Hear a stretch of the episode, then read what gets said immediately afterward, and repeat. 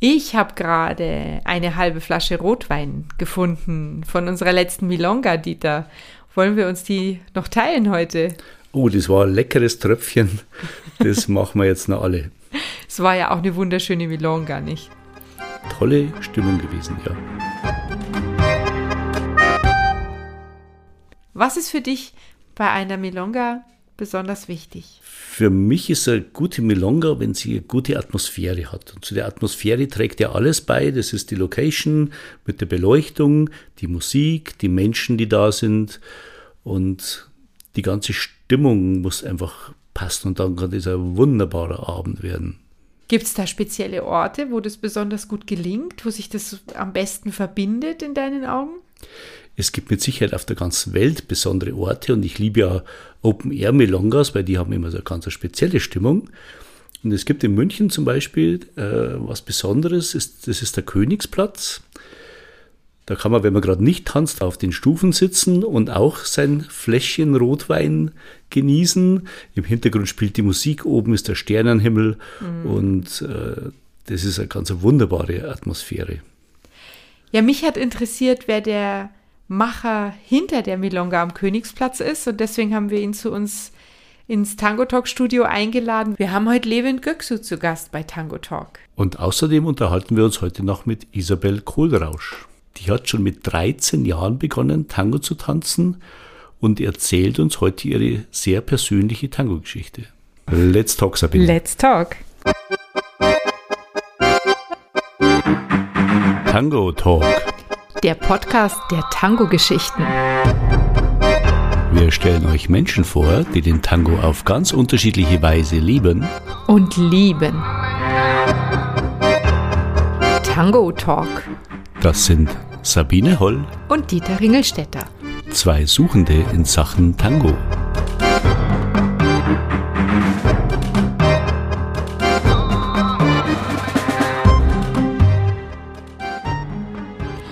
Gerhard Riedel, der Autor des großen und des noch größeren Milonga-Führers, hat ihn als Paradiesvogel bezeichnet, der die Münchner Tango-Szene gewaltig aufmischen wird. Das hat er getan und heute ist er bei uns bei Tango Talk. Herzlich willkommen, Levin Gökschow. Hallo, Servus.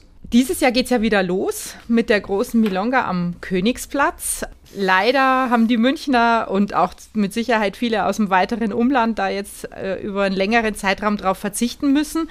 Was war los? Warum hat der Veranstaltungsreigen am Königsplatz 2018 vorübergehend geendet, Levent? Ach mei, die haben die Baustelle angefangen gegenüber von der Antikensammlung in der Glyptothek, um das Ganze zu sanieren, was ja total nötig war nach dem Weltkrieg. Das war ja irgendwie äh, äh, ganz tolle Einrichtung mit tollen Statuen und die standen da irgendwie in so einer Lehmziegelbau Nachahmungsversuch, Wiederaufbau, Nachkriegszeit, Projektsresultat und da haben sie dann gemeint, da haben sie, da haben sie ein schönes Theater im Innenhof gehabt und da haben sie dann gemeint, sie müssen jetzt die Frage stellen, ob Tango oder Theater, weil drüben kann das Theater nicht mehr stattfinden. Und dann haben sie sich dazu entschlossen, dem Theater den Vorrang zu geben, das Ganze in der Antikensammlung zu veranstalten, da im Vorraum. Und da war dann für mich das aus, ja, da ich dann, bin ich dann einen Schritt zurückgetreten und gesagt, okay, gut, dann machen wir Pause. Ist auch gut, eine Rückbesinnungszeit. Dann haben wir das gut genutzt, jetzt die zwei Jahre. Jetzt hast, jetzt hast du es ja vor über sieben Jahren angefangen. Das heißt, das ist ja ein ganz schön wichtiger Teil deines Lebens gewesen. Wie ging es dir mit Tango in, den, in dieser Pausenzeit? Ich werde es nicht glauben, aber ich habe kein einziges Mal Tango getanzt. das ist ja bitter.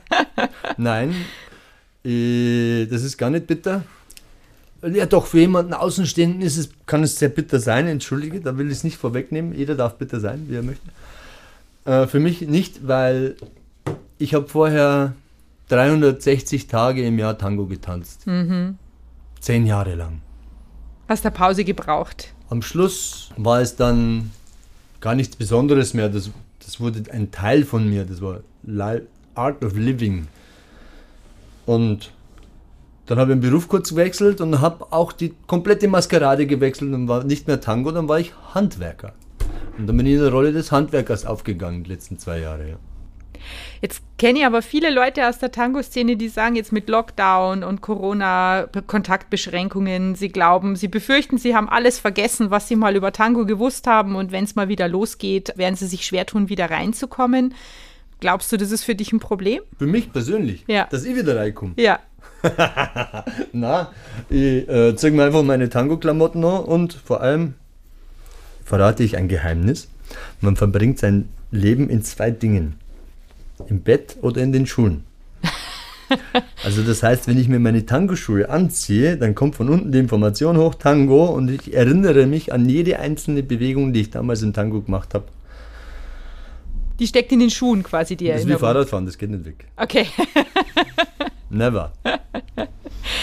Du hast vor 10, 11 Jahren, hast du mir erzählt, mit dem Tango angefangen ähm, in der bayerischen Provinz und bist dann irgendwie durch Deutschland und Europa gereist, um mit verschiedenen Lehrern das zu lernen, was du heute kannst. Welche Station hatte den meisten Zauber für dich in diesen letzten 10, 11 Jahren? Welche Station hatte den größten Zauber jetzt neben Königsplatz? Jetzt mal Königsplatz. Genau, also in deiner Königsplatz ist ja eigenen, Magie oh, pur. in Ähm, deiner eigenen Verbindung zum Tango sozusagen, in in deiner meiner Lernkurve. eigenen Verbindung zum Tango war es sehr schön in Salzburger Literaturhaus, freitags. Das war die Anfangszeit meiner Tango-Szene und da, da war für mich schon ein, bezau ein bezaubernder Moment in Salzburg. Die Veranstalter, die haben das schön gemacht, die Gäste, die da waren, das war alles ein bisschen anders. Und was ich noch, was noch sehr interessant war, das war der Tango-Marathon in Prag. Das war auch ein sehr tolles Erlebnis. In Prag, da war so die, ich weiß nur, die Milonga war überfüllt. Wir waren Schulter an Schulter mit, ich glaube, also wir waren Schulter an Schulter mit den anderen Tänzern. Die Crowd hat sich gar nicht mehr bewegt, das war voll. Eigentlich hätte man Platzangst sterben müssen, aber wir haben trotzdem getanzt. Wir wollten tanzen und wir konnten uns nicht bewegen. Und auf der Stelle habe ich getanzt und habe den minimalistischen Tango dort kennenlernen dürfen. Der Tango, wo man sich gar nicht viel bewegt und wo man das Gemeinsame genießt und das Gemeinsame erlebt und das auf wenige Bewegungen limitiert ist, das war das Geschenk von Prag. Und so geht das jetzt noch weiter. Jetzt stehst du ja für, für die Milonga in, in die Open Air Milonga am Münchner Königsplatz. Ja. Also eine Veranstaltung, wo Leute hinkommen, die noch gar keine Tango-Erfahrung haben oder die im Zweifel auch schon sehr gut tanzen. Da wird bunt durchgewechselt. Ist natürlich jetzt alles in Zeiten von, von Corona irgendwie sehr schwierig. Aber wo glaubst du, kann man sich am besten als Tango-Tänzer entfalten, wenn man in einer festen ähm, Paarbeziehung tanzt, also mit einem festen Tango-Partner, der jetzt nicht unbedingt der Lebenspartner sein muss, aber mit dem man eben sich zusammen was erarbeitet? Oder ist es eher so der stetige Wechsel, wie es auf einer Milonga abläuft? Das kommt auf die Fähigkeit des Einzelnen drauf an. Manchmal, das Leben ist eine Pulsation und im Unterricht, im, im Tango, der Tango pulsiert auch. Wenn äh, der rege Wechsel ist genauso wichtig, auch wie die Beständigkeit mit einem Partner. Es kommt aber darauf an, in welcher Phase man sich gerade befindet und ob man sich der Phase angeglichen hat in seinem Tanzerleben. Ja, man geht mit dem Partner auf einen Workshop, man, man, man, man, hat mit- dem Partner, sagen wir mal, das Tango lernen angefangen und äh, drei Jahre lang und geht mit ihm immer noch Workshops und macht, aber und man, spürt, man kommt nicht weiter. Ja, es liegt am Partnerwechsel dann wahrscheinlich. In dem Moment, der muss dann Partnerwechsel machen, damit der unterschiedliche Körper auch sich gegenüberstellt, damit er auch die Gelegenheit hat, sich diesen anpassen zu dürfen und das Tanzerlebnis auch mit diesen lernen zu dürfen, was ihm dann natürlich einen riesengroßen Vorteil gegenüber der Partnerin bringt, was ja Frau-Mann-Beziehungen, die Gesetzmäßigkeiten, Vor- und Nachteile, wirken da alle mit rein, alle Intrigen und alle offenen und versteckten Mechanismen des Mannes auf die Frau einzuwirken, genauso wie die offenen und versteckten Mechanismen der Frau auf den Mann anzuwirken. Das ist, ähm, ist gut, wenn das immer mal Platz bekommt. Aber andererseits ist für den anderen auch wichtig, der sehr oft Partnerwechsel hat, dass der dann auch mal zu einem Partner geht und da die Tiefe Ankommt. Ja, ja, und das Ankommen auch versteht Ja. im Tango. Das ist nämlich auch wichtig, dass das am Bodenständige ankommt. Tanzt du mit deiner Frau auch? Ja. Am liebsten oder lieber Milonga? Ich brauche die Freiheit grundsätzlich des freien, des freien Tanzes. Wenn ich Tango Argentino in dem Stile tanze, wie er jetzt als Kultur, Weltkulturerbe dargestellt ist, dann liebe ich die Abwechslung meiner Frau sowie mit anderen Freunden und Freundinnen. Auf alle Fälle. Das ist für mich etwas Gesellschaftliches. Das, meine Frau gehört da mit dazu in diesem Teil und die anderen gehören auch mit dazu.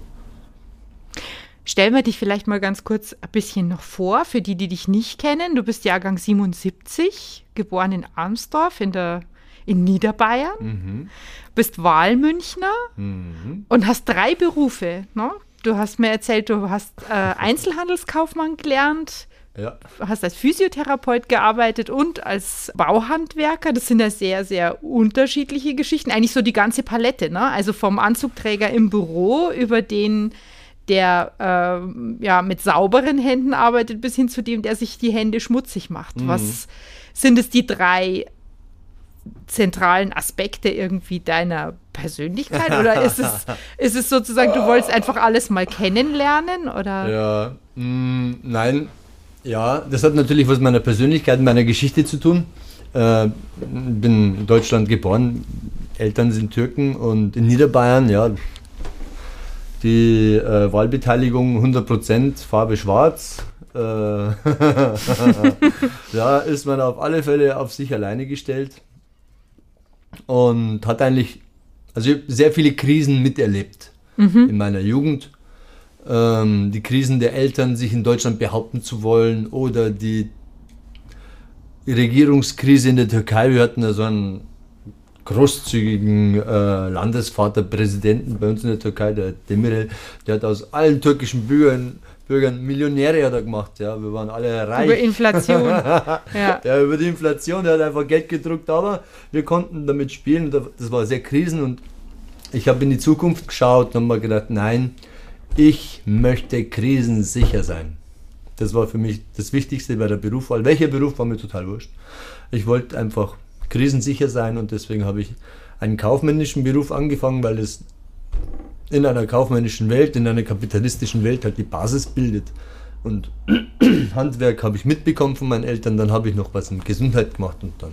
Okay. Jetzt haben wir so eine kleine Rubrik, da stellen wir unseren Interviewgästen ähm, fünf Fragen Immer mhm. so Entweder-Oder-Fragen und oh. am besten beantwortest ganz spontan, ja. was dir dazu einfällt, Super. ob du eher der eine oder eher der andere Typ bist oder vielleicht Wahrheit auch. oder Pflicht? Ja, genau so ähnlich. Oder, oder keins von beiden oder alles beide ist natürlich alles erlaubt, aber ähm, mich würde interessieren, wenn es um Musik geht zum Beispiel, bist du eher der Typ für Gardell oder Gotan? Gardell wenn es um die Teilnahme an einer Milonga geht und die Reisebereitschaft dorthin, bist du eher Berlin oder Buenos Aires? Äh, Buenos Aires. äh, ich, war, ich, ich, war, noch nie dort, aber ich habe mir das andere Ziel näher vorgestellt. Ja. Buenos Aires auf alle Fälle. wenn es um die Qualität der Musik geht, die dich ja auch beschäftigt, wenn du Open Air Milongas veranstaltest, bist du eher für DJ oder eher für Live-Musik?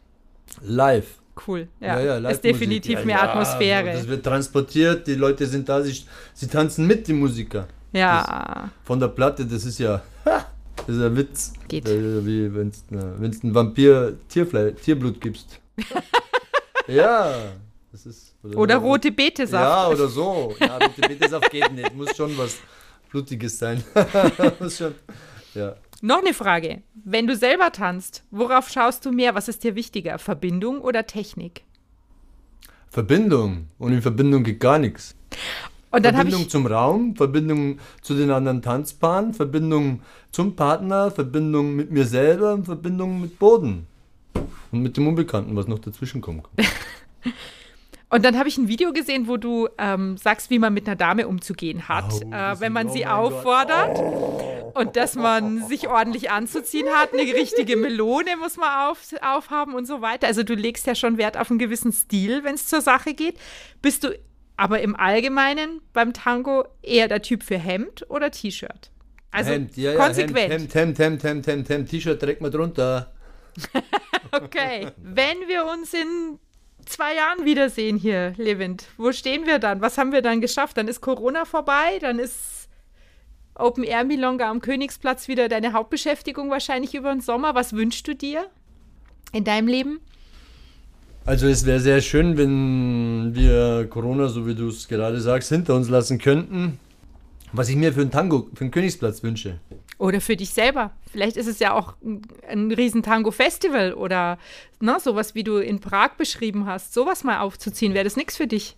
Ähm, nein, das würde, das würde äh, meine Zielführung insofern verfehlen, weil das ist so viel Aufwand, da hat man dann nichts davon. Äh, wenn es sich ergeben würde im Laufe der Zeit, ja. Aber das, was am Königsplatz ist, das lässt leider nicht mehr zu. Also Mhm. da der Platz ist limitiert. Ich bin sehr glücklich mit Königsplatz. Ich bin sehr glücklich mit dem, was ich da tue.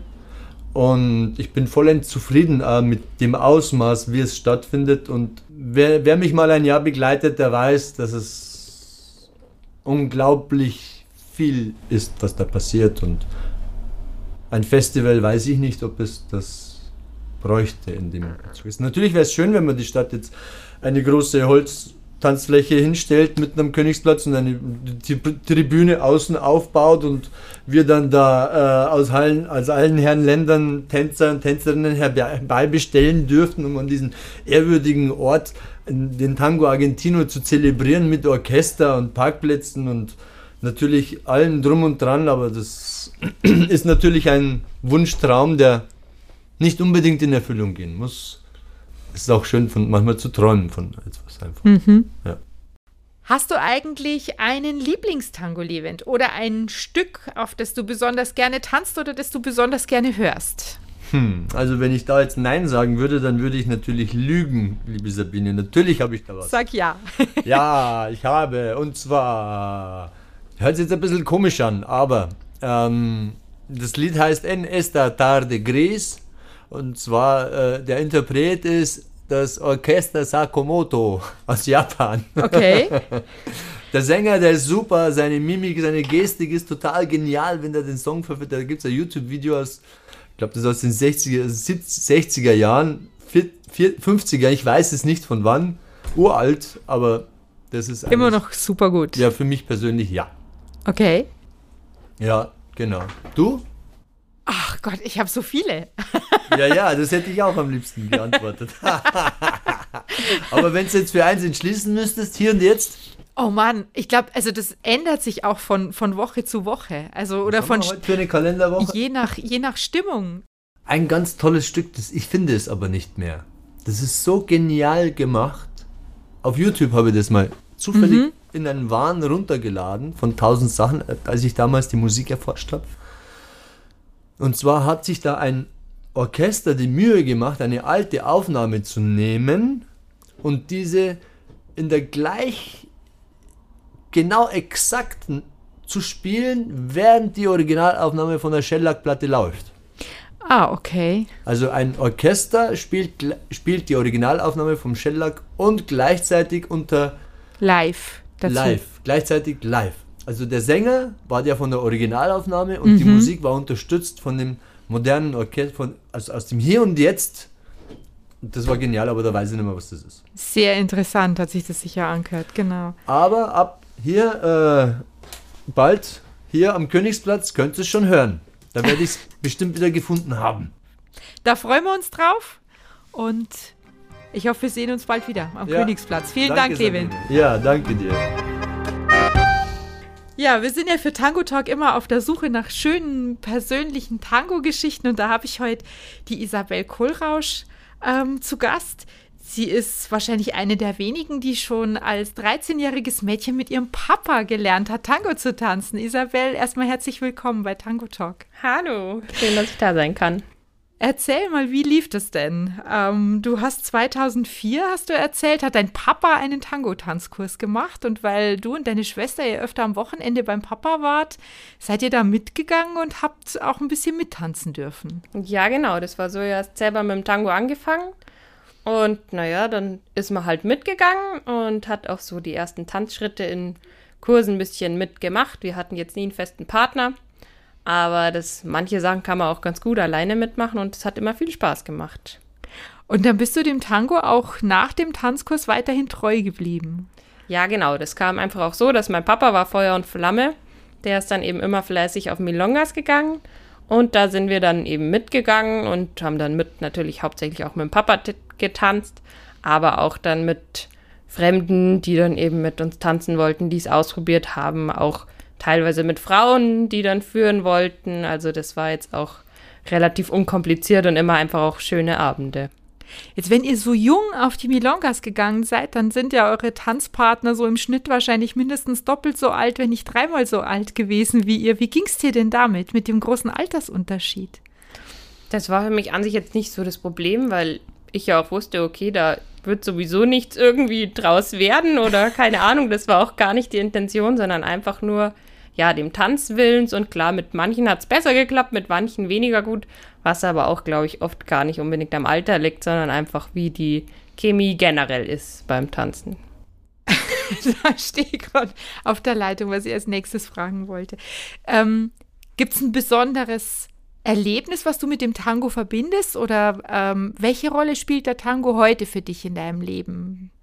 Ja, also generell ist Tanz für mich super wichtig. Das ist einfach so mein ja, größtes Hobby. Neben dem Singen noch ist einfach Tanzen auch mein Sport sowohl Jazz und Modern als auch jetzt mittlerweile Yoga, Salsa und Bachata. Aber Tango gehört für mich einfach auch dazu, weil ich eben so jung damit angefangen habe und weil es auch einfach so unkompliziert ist. Also man kann einfach gerade in München oder auch generell sich jeden Abend mehr oder weniger eine andere Milonga raussuchen, wo man dann auch hingehen kann. Muss auch nicht unbedingt jemanden kennen. Klar, es ist immer einfacher, wenn man schon jemanden kennt. Aber ja, es ist einfach unkompliziert und schön und man findet immer jemanden auch zum Tanzen.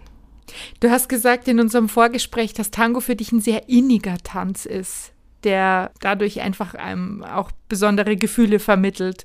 Wie kommst du denn jetzt in der Kontaktbeschränkungs- und Corona-Zeit damit klar, dass sowas gar nicht stattfinden darf? Gerade. Ja, es ist sehr schwierig. Also tatsächlich vermisse ich es sehr. Auch wenn man sich mittlerweile so nach einem Jahr der ganze Corona-Situation schon fast gar nicht mehr anders vorstellen kann, wünscht man sich es doch super innig, dass man einfach wieder ganz normal, nicht nur mit dem eigenen Partner, sondern einfach auch fröhlich wechseln kann ähm, beim Tanzen, weil es das auch einfach abwechslungsreicher macht. Und ja, Tango ist für mich einfach ein sehr inniger Tanz und ja, man kann einfach viel spielen, gerade mhm. wenn man in einem gewissen Niveau auch ist. Oder vielleicht auch einfach, wenn man sich gut mit dem Partner versteht, dann dem Tanzpartner in dem Moment, ist es einfach ein Spielen mit der Musik, mit dem Tanz, mit Schritten oder auch einfach mal mit nicht so vielen Schritten. Also es muss auch gar nicht unbedingt eine mega komplizierte Abfolge von Figuren sein. Manchmal sind es auch ganz kleine Dinge. Wenn man so auf die Tanzveranstaltungen geht, auf die Milongas und man guckt sich so um, hat man so das Gefühl, so die Ü40-Generation ist da eher überrepräsentiert und also unter 40, ja, ist die Teilnehmerzahl ähm, auf jeden Fall geringer. Was könnte man denn tun oder wie, was würdest du Altersgenossen und jüngeren Leuten mitgeben, um sie für den Tango zu begeistern, um diese Leidenschaft für diesen Tanz irgendwie auch an Jüngere weiterzugeben?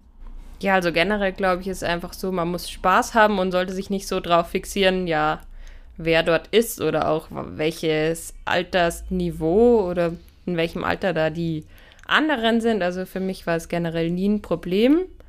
Aber natürlich würde ich mir auch wünschen, dass generell mehr junge Menschen auch noch zusätzlich beim Tango sind, weil es dann doch vielleicht auch noch, ja, noch mal mehr Spaß macht oder man sich austauscht. Aber ich glaube, einfach ausprobieren und dann möglichst viele Freunde vielleicht auch motivieren, dass man da mhm. nicht alleine ist, sondern da eben sich schon irgendwie zu zweit oder zu dritt oder auch zu viert anmeldet. Das ist dann einfach dann nochmal ein bisschen einfacher. Du tanzt ja neben Tango auch noch Salsa. Wie würdest du das Gefühl beschreiben? Ist es unterschiedlich? Ja, also es ist auf jeden Fall unterschiedlich. Beim Salsa ist es eher so ein bisschen, ja, mehr, ich sag mal, Lebensfreude, happy, einfach, ja, also Spaß habe ich natürlich bei beiden, aber eher so ein bisschen das Unbeschwerte, mhm. würde ich tatsächlich sagen. Und auch einfach ein bisschen fetziger. Ja. Das heißt, da ist es mehr so, ja, ich in Anführungszeichen wirklich Party. Sich austoben. Auch wenn ich auch beim Salsa nicht sonderlich viel trinke, weil sonst äh, klappt es dann irgendwann nicht mehr. Und beim Tango ist es eher so ein bisschen das reifere, gediegener, aber trotzdem auch sehr emotional. Mhm. Und aber natürlich dann auch wieder durch verschiedene Stile vom Tango auch nicht irgendwie eintönig oder so. Also es, aber es ist ein, ja, es ist ein anderes Gefühl und auch eine ganz andere Stimmung. Mhm. Und da ist es auch eher so, beim Tango ist vielleicht eher schick oder auch bei der Kleidung gibt es jetzt keine Tabus. Und beim Salsa ist es oft einfach so ein bisschen eher Alltag. Das passt auch mal irgendwie auf ein, auf ein, eine, an eine Strandbar oder sowas, stelle ich mir immer vor. Ne? Ja, genau, auf jeden Fall. Salsa kann man auch überall tanzen. Beim Tango natürlich auch ursprünglich natürlich jetzt ja in Buenos Aires auch auf der Straße getanzt worden. Ja. Das ist jetzt hier natürlich nicht ganz so, aber im Sommer auch auf jeden Fall. Wir haben so kurze Fragen, ähm, wo man immer so, du kennst es bestimmt von vielen Formaten, wo man so spontan beantwortet, irgendwie entweder oder. So, was bist du für ein Typ, ne? Bist du eher der Typ Gardell oder Gotan? Gotan. Wenn du tanzt, was ist dir wichtiger? Verbindung oder schöne Technik? Verbindung. Wenn es darum geht, auf eine Milonga zu reisen, nimmst du da auch weitere Wege in Kauf? Also sprich, wäre deine Milonga in Berlin oder Buenos Aires? Oh, das ist beides relativ weit weg für mich. Generell für den Tango wäre natürlich Buenos Aires sehr viel interessant. Tanzt du lieber zur Musik vom DJ oder zu Live-Musik? Zu Live-Musik. Und bist du eher der legere oder eher der, der klassische Typ, also sprich High Heels oder Sneakers? Beim Tanzen eher High Heels. Super, vielen Dank. Bleib gesund und vielen Dank fürs Kommen. Dankeschön. Das war Tango Talk, der Podcast der Tango-Geschichten von Sabine Holl und Dieter Ringelstetter. Wenn ihr mehr von uns hören wollt, abonniert uns. Und besucht uns auf Facebook oder unter www.tango-talk.de